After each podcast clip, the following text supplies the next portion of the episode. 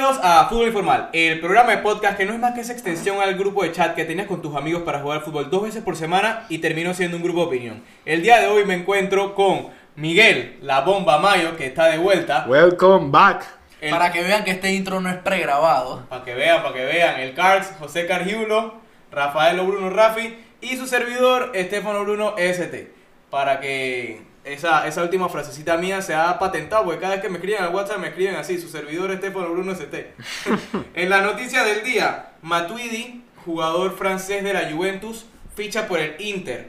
No, no, no. Y no de Milán. No de Milán, el Inter de Miami, el equipo de Beckham. Además, eh, vamos a España, donde Francis Coquelin y Dani Parejo, jugadores del, del Valencia, se, todo apunta que terminarán yendo al, al Villarreal. El monto está entre 12 o 20 millones la, la operación. Esto se dice que va a ser por Coquelin porque Dani Parejo se iría, se iría sin costo. O sea, tú me estás diciendo que el, Vi- el Valencia está de baratillo, pues. Bueno, pareciera porque qui- qui- quiso desarmarse. Dos por uno, Black Cierre- Friday cierre, aquí. Cierre por liquidación. Literal. Y la otra noticia que ya habíamos dado aquí, una noticia de que Andrea Pirlo iba a ser el nuevo técnico de la sub-23 de la Juventus. Pues bueno, sin haber dirigido un partido, ya lo ascendieron. Ojalá fuera así en los trabajos de cada uno. ¿ah? Eso es efectividad. Ahora es el nuevo técnico oficial de la Juventus. Lo tocaremos un poco más, a- más adelante porque ahora nos vamos a meter en Europa League. Los partidos que ya terminaron, el Inter contra el Bayer Leverkusen, victoria del equipo italiano 2 por 1. El Inter es un equipo arrollador, eh, va a ser, es uno de los candidatos para llevarse esta Europa League. Eh, bueno, el Bayer Leverkusen apretó hasta el final, pero todavía no, no pudo eh, tener el gol y el Inter estuvo más cerca de meter el tercero que el Bayer Leverkusen del empate. ¿Será el último partido de Kai Havertz? Sí, entonces nos vamos a, a la otra llave que sería el que conectaría con, con el Inter, que es el partido del Shakhtar contra el Basilea. En mi opinión debería pasar el Shakhtar, la verdad es que ha demostrado un gran fútbol, pero me parece que su estilo de juego le va a pasar factura de pasar contra el Inter. Entonces, o sea, veo al Shakhtar que juega muy bien, eh, las líneas están muy ordenadas, un ataque por las bandas bastante arrollador, pero siento que el Inter en esa semifinal, ya yéndome un poco más allá, debería ganarlo, aunque el Inter ha- hoy tuvo muchas falencias en lo que fue la definición, generan muchas oportunidades, pero al final le falta concretar. Nos vamos al otro partido del día de hoy, que fue el Manchester United contra el Copenhague. Un partido que muchos pensaban que era de mero trámite, como le- les gusta decir aquí en la mesa de fútbol informal, para el Manchester United. Pero un Manchester United que sin embargo no pudo demostrar un gran fútbol durante el juego. Eh, no hubo individualidades que se lograran destacar. Al final se lograron llevar la victoria eh, con un penal bastante dudoso. Pero bueno, si bien es cierto, están en la próxima llave y a ver si pueden seguir demostrando buen fútbol. Porque si, de, si, si juegan como jugaron hoy, la veo difícil. Sí, el portero del Copenhague sin duda figura, creo que tuvo 12 tapadas en ese partido. 13, 13. 13 tapadas, wow, el partido se fue a la larga y fue por un penal dudoso que, que ganó el Manchester. Que es un equipo que, que es lo que queda evidenciado, ¿no? Se habla de que es un grande, es un histórico, eso sin duda, pero con jugadores como los que tiene, que si no te juegan bien un día, el equipo hace una presentación como la de hoy, eh, no, no puedes tener una buena actuación en Champions para eso. Y bueno, nos vamos al, al otro partido de esa llave, que es Wolves contra el Sevilla. Se juega mañana. El que gana irá contra el Manchester United en semifinales. ¿Qué ven de ese partido? Ay, mi Wolves, lo que les tocará. Eh, no, mentira. Eh, bueno, es, va a ser un partido muy, muy cerrado. Eh, son dos equipos que están acostumbrados a no recibir casi goles. Son, uno- son unos do- dos equipos muy compactos a la hora de, de jugar, de, de la tenencia de- del balón y, se mueven en bloques a la hora de defender. Me, me parece que va a ser un partido bastante estratégico por parte de, de ambos técnicos y me parece que se lo lleva el que sepa aprovechar el error del rival.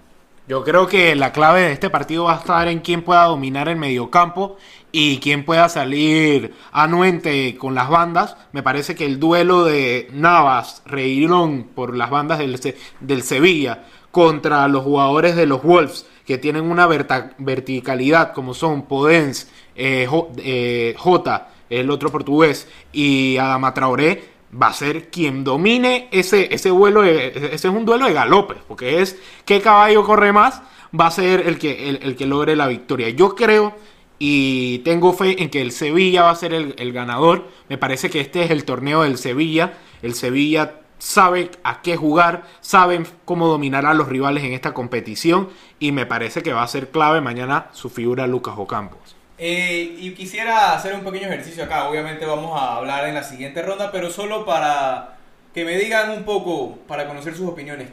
¿Qué final ustedes ven de Europa League? Así ahora mismo, por lo que han visto. Rafael Bruno dice Inter Sevilla, lo firmo. Yo concuerdo totalmente con Rafi. Inter Sevilla. Me parece que, bueno, la bomba se, quise, se quiso abstener.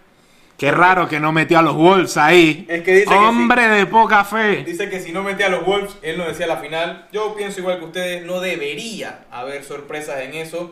Y el Inter debería estar en la final con el Sevilla. Ojo, eh, quien la gane ya se lo dejamos para después. Ojo con una sorpresita. Ahora nos vamos a sorpresas, o no tantas, porque se- es lo que se ha dado en la Champions. Muchos partidos que estaban a la expectativa y que podían pintar para más, pero en papel terminó diciendo lo que terminó pasando lo que se decía en la crónica. Eh, Manchester City Real Madrid. Antes de ir a analizar el mismo partido, yo quiero hacerles una pregunta directa. ¿Ustedes creen que los errores de Barán condicionaron la eliminatoria? No hablo del partido, porque en efecto lo fue, pero la eliminatoria. O sea, yo creo que no solamente los errores de Barán, los cu- cuatro errores que terminaron en los cuatro goles que marcó el City en esta eliminatoria. A ver, no es por quitarle mérito a Pep Guardiola, que con la presión alta supo sacar adelante sobre todo la vuelta, pero me parece de que fue determinante el hecho de que el Madrid a nivel defensivo fue otro Madrid al que, al que no, no nos tenía acostumbrado. Al Madrid ese que su habilidad era la defensiva, la defensiva que había construido a lo largo de la temporada, una defensa férrea, sólida, que no le marcaban tantos goles. Y lo del, lo del día de la vuelta fue un, un festín. O sea, eso podía haber terminado por mayor cantidad de goles, pero sí determinante Barán. El peor partido de su carrera lo decidió tener ese día. Sí, no, bueno, mm, sin nada, sin mucho que agregar, eh, completamente de acuerdo. Real Madrid, la defensiva es paupérrimo, la verdad. Es rescatable Ferland Mendy, que bueno, la verdad es que es un jugador bastante regular, pero qué pena. Y la gente habla de que Sergio Ramos, que está muy viejo, que ya se tiene que retirar, pero lastimosamente es el que maneja la defensa y es el que le da salida al Real Madrid. Y bueno, la verdad es que le doy todo el mérito a Pep Guardiola que supo agarrar a sus velocistas, presionó al Madrid en tres cuartos de cancha, un Madrid que los primeros tres minutos no sabía cómo salir y le salió a Pep Guardiola la estrategia muy bien. Sí, claro, lo de Barán tiene muchísimo mérito porque esos dos errores no pasan ni infantiles. O sea, es increíble cómo a su nivel un campeón del mundo puede hacer eso. Pero siento que el, el planteamiento de Zidane fue lo que causó esta pérdida de Real Madrid. Pep le dio un baile táctico, un baño táctico a Zidane. El, el mayor error que, que- hizo Zidane, que digo yo, es que nada más pudo eh, poner tres mediocampos en vez de poner como a un Isco o a un Asensio desde el principio para poblar más la media cancha y que, que De Bruyne no te haga los estragos que te hizo. Yo la verdad me iría más allá. Porque está bien, el culpable fue Barán porque cometió los dos errores, válido. Pero este equipo, y es lo que se venía diciendo desde hace mucho tiempo, era un Madrid que te ganaba un partido 1 a 0, 2 a 1, 2 a 0, por ahí, un penalti ahí, una jugada rara, algo así. Pero este Madrid quedó evidenciado. Y yo te voy a decir algo, tampoco es que, aunque ojo, para mí Guardiola es el mejor técnico eh, en ac- en- actualmente, o sea que está en actividad. Pero Guardiola, además de la presión que ya se, ve- se veía, no hizo mucho. Ahora es el mejor técnico, pero no lo vi en tu once. Ah, bueno. El tema está. El tema está. Hasta el otro lado sonó la cachetada. eh, el tema está en que este equipo del Madrid no tenía nada. Y no tenía nada desde hace mucho tiempo. Era una seguidilla de partidos con una jugada dudosa que les favorecía a ellos y terminaban diciendo, ok, hay muchos problemas, pero bueno, el Madrid está ganando. Y cuando eh, dice un periodista argentino, unas palabras muy interesantes que dicen que cuando no juegas a nada, lo único que te da credibilidad son los resultados. Y eso fue lo que pasó, se enfrentaron con un equipo de verdad y el Madrid no tuvo reacción. Yo no sé si estoy escuchando aquí una, una tarde-noche del, del chiringuito con J. Jordi o con Queen Domenech o el tío Soria, porque esa opinión me parece que es totalmente con la camiseta del fanático del Barcelona, porque, Estefano, tú no puedes decir que el Madrid no jugaba nada, el Madrid jugaba algo, el Madrid jugaba a ser sol, a tener una solidez defensiva y marcar en las oportunidades que tenía uno o dos goles y ya. Eso era el Madrid. El Madrid tenía un plan de juego. Lo que pasa es que digo, aquí hay que aceptar de que Pep Guardiola le ganó la batalla táctica y con todo y eso que le ganó la batalla táctica a Zidane, a mí me parece que Zidane hubiera tenido chance de ganarle la eliminatoria con todo y que perdía la táctica. Pero lo que condicionó fue que el Madrid, su virtud que tenía, que era la defensiva, fue un desastre en la ida y en la vuelta. Dos errores echaron a perder la ida y dos errores echaron a perder la vuelta. Claro. Y errores infantiles, no errores que tú me dices que, bueno, ok, esto lo cometió eh, el, el defensa y algo. No, Carvajal cometiéndote un penal que no te lo cometen ni en regional catalana, como dirías tú. Barán haciendo unas chavadas que fueron de Liga Ni en Liga 10 yo he visto eso. Claro. Ambas. No, exacto, pero tienes que entender una cosa. Primero de todo, el primer error de Barán, igual eso estaba todo vivo porque. O sea, porque yo te que recuerdo- no, El yo te recuerdo que algo. dos. El Madrid- hizo cuatro tiros en todo el partido. El Madrid en un momento iba uno a uno con Benzema metralleteando la vara de Ederson. 10 minutos fue lo único en lo que el Madrid tuvo el control del O sea, partido. hasta antes, 10 de hasta 90. antes del gol del, segun- del segundo error de Barán, el partido estaba muy abierto porque eran tiros del City a la vara y tiros del Madrid. Claro, se pegó Estaba abierto, donde caí-. Incluso, es más, eso es otro punto. por- Incluso con la ino- inocencia que tuvo el City en, a la hora de atacar, con un Sterling y Gabriel Jesús que fallaron demasiado, que perdonaron a ese Madrid. El Madrid ni así. Cuatro tiros a Pero es por eso que ahí es donde caigo. O sea, el tema de la, el tema de los errores defensivos. ¿Qué o sea, o sea, cuatro con todo, Más, dígame. con, con todo y eso, con todo y eso, de que se dice aquí que fue un baño táctico, que el Madrid no jugaba nada, que el Madrid no tenía un plan. El Madrid estuvo vivo hasta el último error de Barán. Con tres errores garrafales, el Madrid estaba vivo al borde de meter la eliminatoria al bolsillo. Por eso te digo, o sea, tu argumento de que este Madrid no jugaba nada es mentira. Pero Cargiulo no jugó a nada, es así. O sea, nunca tuvo el control de- del partido. No, O sea, no, no, sí. no. Por e- Espérate, yo no, el- yo no digo que tuvo el control del partido. El Madrid, me parece que los únicos momentos que tuvo el control del partido fueron eh, 50, 40 minutos de, de la ida.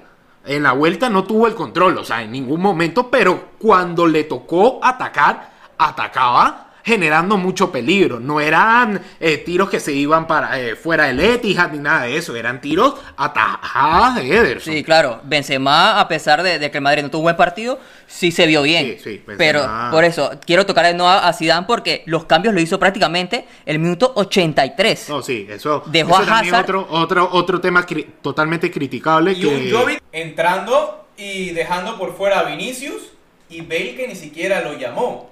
Entonces, aceptar de los cambios e incluso otros que no sé si la lectura del partido que tuvo Zidane solo la tuvo él o es que no tenía idea de lo que estaba pasando.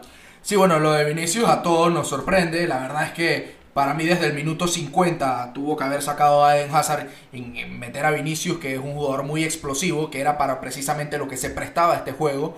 Y bueno, lo de Gareth Bale, si quieren lo tocamos, pero a mí me parece una falta de respeto lo que hizo cuando todo el equipo está en concentración y tú te vas a jugar otro deporte inclusive.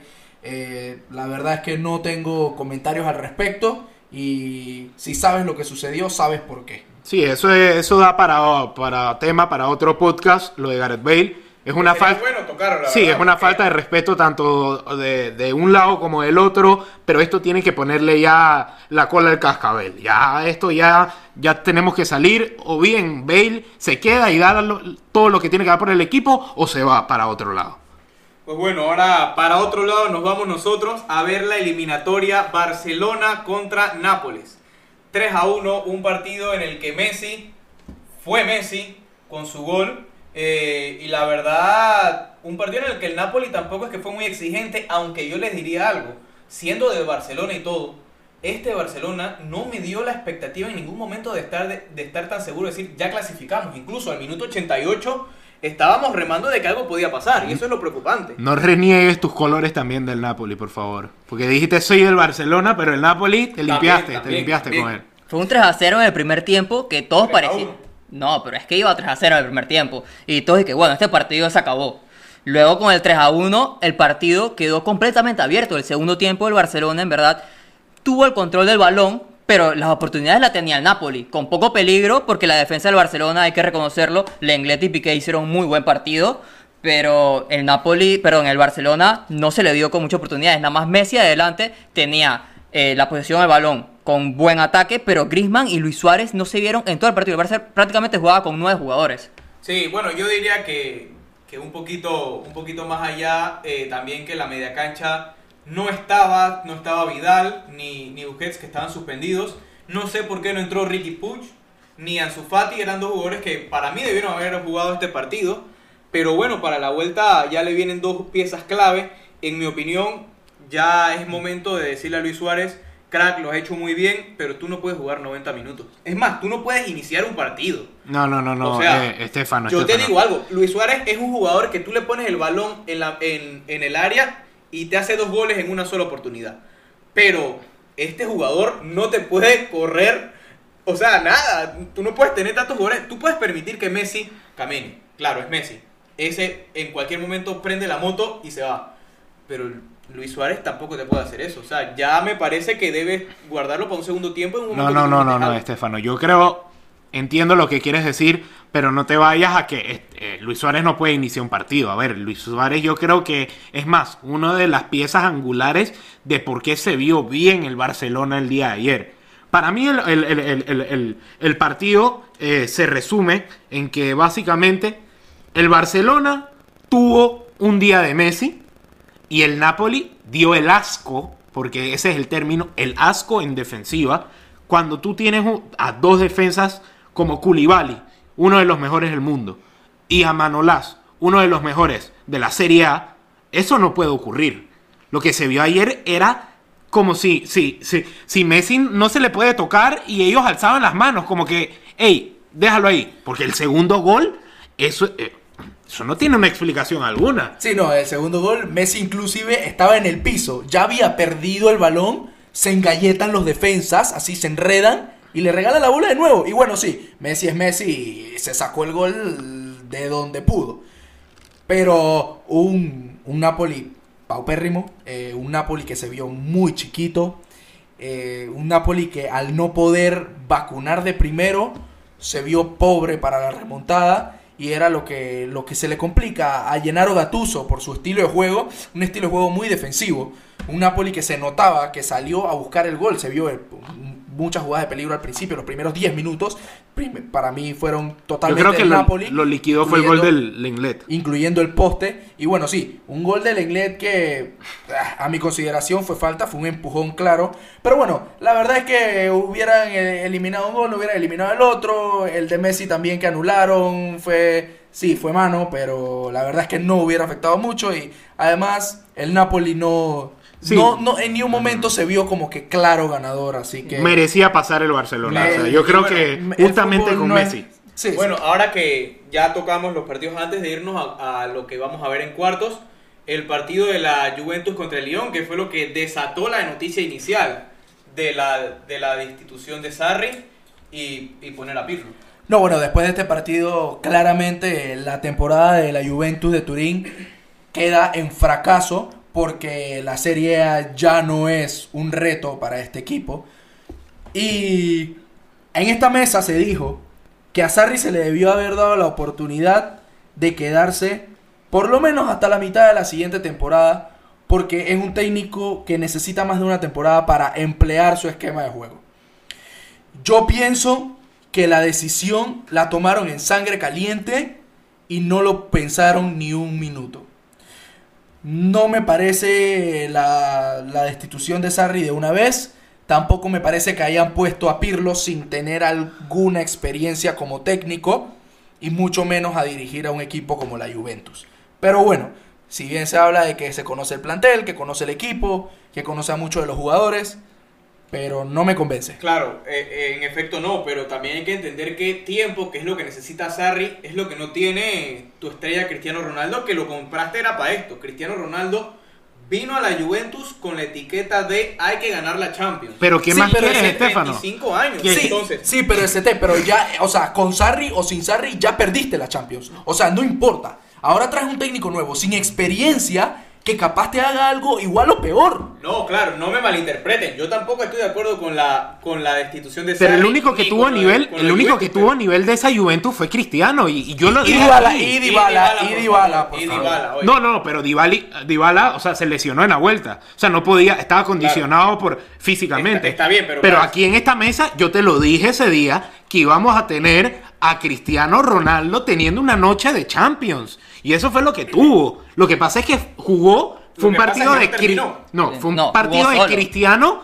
más 10. Claro, está bien. Más eso bien muertos. Te lo compro, Sí. pero era algo que ya se veía, se veía venir después de los últimos resultados en liga. Era un equipo que se, se empa- empataba partidos pidiendo la hora contra equipos de mitad de tabla. Sí, pero a ver, eh, yo me voy más como dice, como dice Estefano, de que me parece que Sarri se merecía una oportunidad. A ver, Claro, Sarri llegó casi dos, tres semanas antes de que comenzara la temporada con un plantel armado ya, porque no le trajeron ningún refuerzo de los que él pudo haber pedido. Él no planteó el equipo y cuando quiso meter mano al equipo, me parece que aquí las vacas sagradas no le gustó el método Sarri, porque esta decisión viene de queja de vaca sagrada. A mí esto no, no, me lo compro, no me lo compro yo de que es solamente las altas dirigencias de la Juve, que si Nedved, que si Agnelli y compañía. No, aquí vino por un terremoto dentro del vestuario de la Juve. Sí, sin dudas tiene que ser eso.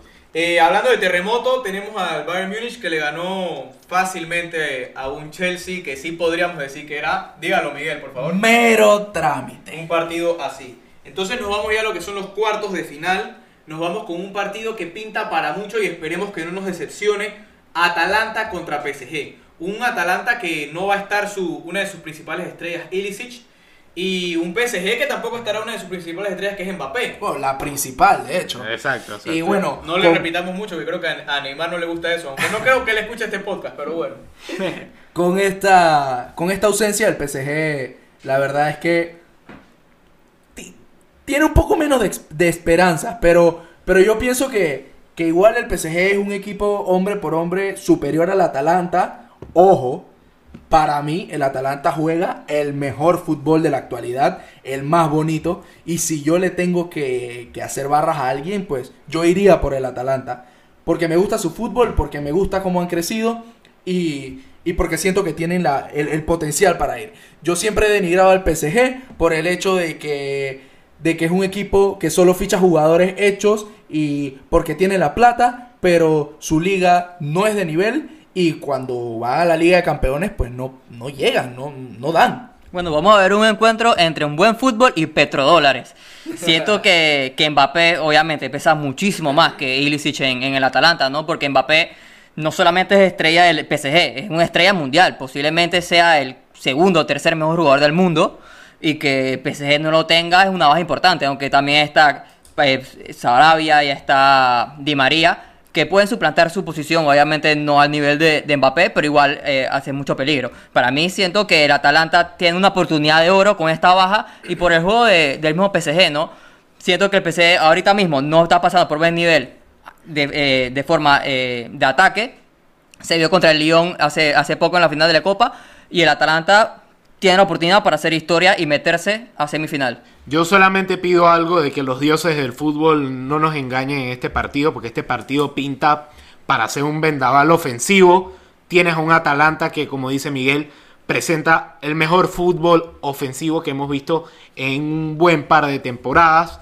Un PSG que sabemos que ese tridente Neymar, Icardi y Di María, que va a ser responsable de, de- de jugar por la banda donde juega normalmente eh, Mbappé, me parece que pinta para ser el partido de la temporada.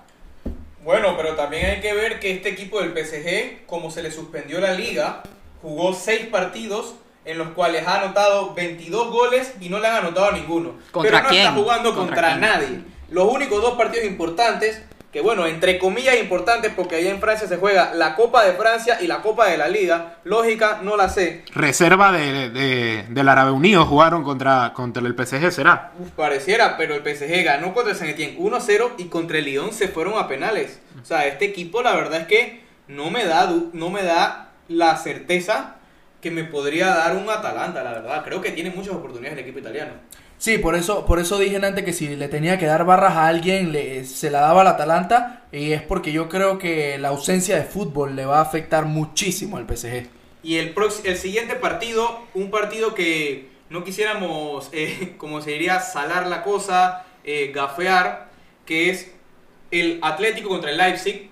Una eliminatoria que podría ser la que está más inclinada para un lado de las cuatro que hay. Vengo del futuro y veo a un par de atléticos que están por ahí decir que los eliminaron porque tenían bajas por el COVID. Vengo del futuro, creo.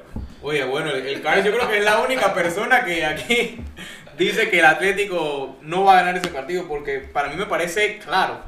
O sea, con un Leipzig que su principal estrella, Timo Werner, no va a jugar, creo que aquí no hay mucho que hacer. No, mentira. eh, analizándolo ya eh, eh, sin bromas ni nada, me parece que si no es ahora, no es nunca. El Atlético tiene todo para llegar a la final y inclusive lograr esa preciada corona. Pero como tú lo dices, un Leipzig que no tiene a Timo Werner, que tiene eh, que era su referente en ataque. Sin embargo, un Atlético que aunque tiene estas bajas por COVID de, de Correa y de Versalijo, Correa y Versalijo no son titulares. Exacto, ahí no hay, no hay tampoco mucho. El partido del City contra el Lyon, el siguiente de los cuartos, también me parece una eliminatoria un poco inclinada, aunque creo que el, el Lyon mm, no me da una, una certeza, pero un partido que, ojito, pues, que pueden cerrarse atrás y... Ojo que la temporada pasada, cuando jugaron estos dos en, en- en grupos, fueron partidos apretados. O sea, Sí. uno diría el famoso mero mero trámite, pero Termina el, siendo... pero el Lyon le apretó mucho en los partidos al City. No, bueno, cuando tú estás en cuartos de Champions no eres ningún Congo, ¿no? La verdad es que en cuartos de Champions no me parece que haya partidos de trámite. Va a ser partidos tácticos y el Lyon va a tener que pararse. Tiene que reconocer que es un equipo inferior porque lo es. Y tendrá que pararse, eh, plantear un partido bastante táctico para, para poder contrarrestar el ataque del City, que es bastante potente. Sí, hará lo mismo que contra la Juventus. Va a buscar algún gol y ponerse atrás. Tienen una buena defensa. Marcelo se dio un buen partido contra la Juventus, un muy buen defensa. Y va a hacer lo mismo contra el Manchester City. El Manchester City es una máquina del ataque, y, pero tiene muchas falencias atrás. Va a buscar un gol y para atrás. Y re- recuerden que es a partido único. No, y, y algo, algo que la gente da, mm, da por sentado y es un tema que la gente no valora mucho, es el mediocampo que posee el Lyon. El Lyon tiene uno de los mejores mediocampos jóvenes de la actualidad. Con Aurar, con Caqueret y con Bruno Guimaraes, tienes unas... Bruno Guimaraes se ha tirado unos partidos. Eh, sí, fue la estrella de la eliminatoria contra la, contra la Juve. Será el último partido de Memphis. Uf, quién sabe. Eh, último partido también podría ser del equipo del Barcelona, o quién sabe, porque si vamos a nombre por nombre, podríamos decir, el Bayern tiene un mejor combinado, grandes estrellas, juega un mejor fútbol, y si nos vamos sacando eh, estadísticas y detalles, podríamos decir que el Bayern tiene todas las de ganar, pero hay un pequeño detalle, un, un comodín, un as bajo la manga que se llama Leo Messi, que es lo único que te puede decir, hey, este partido se tiene que jugar y que no se puede ganar en la mesa. Que es que todo puede pasar cuando juega este señor en la cancha. Y no es por tirarle flores, pero es que así nos ha demostrado. Sí, no, lo que pasa es que, y aquí lo hemos dicho varias veces, es que Messi es como si controlara el resto del equipo. El día que Messi se levanta queriendo jugar al balompié, como bien lo sabe hacer, hacer más y hacer de lo suyo, anima a todo el equipo y todo el equipo se conecta perfecto. Pero cuando Lionel Andrés no pega una, el equipo completo se derrumba. Y esto es un problema que tiene el Barcelona. Y bueno, ya lo hemos discutido muchas veces, no lo vamos a tocar más a fondo. Pero en mi opinión, el Bayern Múnich es un equipo mucho más compacto y sí, viene jugando un mejor fútbol. Pienso que el favorito por encima de todos para ganar la Champions. Y siento, siento que se la lleva el Bayern Múnich. Empaquen un poquito de ropa solamente porque viaje corto a Lisboa. El Bayern Múnich le va a pasar por encima al Barça. El Barça no, no, no tiene con qué competirle. El Bayern Múnich es una aplanadora. Ahí hubiera pasado el Napoli, el Barça, el Madrid, quien tú quieras. El Bayern ahorita mismo es una máquina. O sea, no hay rival que pueda parar al Bayern Múnich. Y este Barcelona que depende ahora más que nunca de lo que haga Messi, por favor, un viajecito corto. Sí, la verdad que el Bayern es una máquina que, ¿cuánto le metió? Como siete al Chelsea. Fue, fue una masacre total. Fue a Londres. fue la mayor paliza eh, del Chelsea en una eliminatoria europea. O sea, a Londres le tiene un set de 14 goles, nada más esta temporada. O sea, entre Tottenham y Chelsea. No te quiero contar desde, desde tiempos Creo anteriores. Que fueron 16 goles, ¿no? Un poquito más. Por ahí, pero es abrumador. Aunque Agregale uno, réstale otro. Aunque siento que obviamente es una máquina total esta, esta temporada, pero el único equipo que le puede quitar esta Champions al Bayern Múnich se llama el Fútbol Club Barcelona y Lionel Messi. Si Messi decide jugar bien este partido, el Barcelona va a sacar resultado. Se vio un buen partido de Frankie de Jong. Luego de, la lesión se recupera Arturo Vidal, ex eh, jugador del Bayern Múnich, Sergio Busquets y también, ojo, que regresa Ousmane Dembélé. Aunque no, no creo que juegue, porque Ansu Fati tiene, eh, le brinda, brinda lo, casi lo mismo que, que Usmane y viene en ritmo. Pero pero bueno, yo coincido un poco, no todo, porque no diría que el Barcelona sea el único equipo que le pueda quitar la Champions al Bayern. Sin duda el Bayern es favorito de ganar la Champions. Sí, se inspiró Rafi ahí, yo creo que se fue de más. No, hasta separó el Barcelona de Messi, porque dijo el Barcelona y Messi. Unos copetines. Pero sí, sí estoy claro de que, o sea, un Messi puede cambiar este, un buen Messi cambia este partido. En mi opinión, el partido debería, el Barcelona debería jugar con un 4-4-2 cerrado, o sea, tener una media cancha bien poblada con De Jong, con Busquets y adelante un Messi y un Griezmann. La verdad es que Suárez tendría que entrar en el, en, en el segundo tiempo, si acaso. Pero acá creo que con un buen planteamiento, ojalá que Setien se ilumine ahí. Este partido no está tan apabullante como dice Carx. No, no creo que, que Suárez vaya para la banca. Suárez es un 9 que sí, no está en buen momento, pero en estos partidos contra el Bayern se, se crece, un, un 9 de área. Pero ojo, yo quiero resaltar algo. Eh, Messi juega, como todos saben, por derecha, aunque bueno, juega libre, pero siempre comienza por derecha. El lateral izquierdo de Bayern Múnich es Alfonso Davis, un jugador con cero experiencia, ojo, gran temporada, lo puse en mi 11 de la temporada por, por su juego después del COVID, pero muy ofensivo. El central por izquierda es Alaba, Alaba que no es central naturalmente y además es zurdo, que le beneficia mucho a Messi porque Messi siempre corta a su pie que le queda a la derecha al defensa. Por lo que siento que va a ser algo que le va a beneficiar mucho a Lionel y por eso digo que cuidado con este Barcelona. Pues sí, partidos increíbles los que nos esperan. Ahora nos vamos al segmento de los picks. Miguel, ¿qué nos tienes en esta jornada? Bueno, dos picks sencillos. Primero de Europa League, Shakhtar Donetsk contra el Basel. Le voy directo al Shakhtar Donetsk. Y el siguiente partido, Atalanta, Paris Saint Germain, más de 2.5 goles. Yo tengo eh, victoria del Sevilla, más 2.5 en el Lyon City, Manchester City, y clasifica el Bayern de Múnich sea, clasifica. No, no gana el partido, se pueden ir a penales, tiempo extra. Quién sabe, se las voy a regalar a mis amigos ahí del Barça, pero pueden meter cualquiera de las dos. Que gana el Bayern o que clasifica el Bayern. En cualquiera, el Barça se queda y un viaje cortecito, un viaje corto. Yo me voy con tres picks. El Atalanta PSG, ambos marcan. El Sevilla clasifica, o sea que puede también ganar el tiempo extra o en penales. Y el tercero, un poco más riesgoso, Leipzig, Atlético de Madrid, un under de menos 2.5. Yo cerrando voy con Shakhtar contra Basilea más 2.5 goles y Atlético de Madrid clasifica.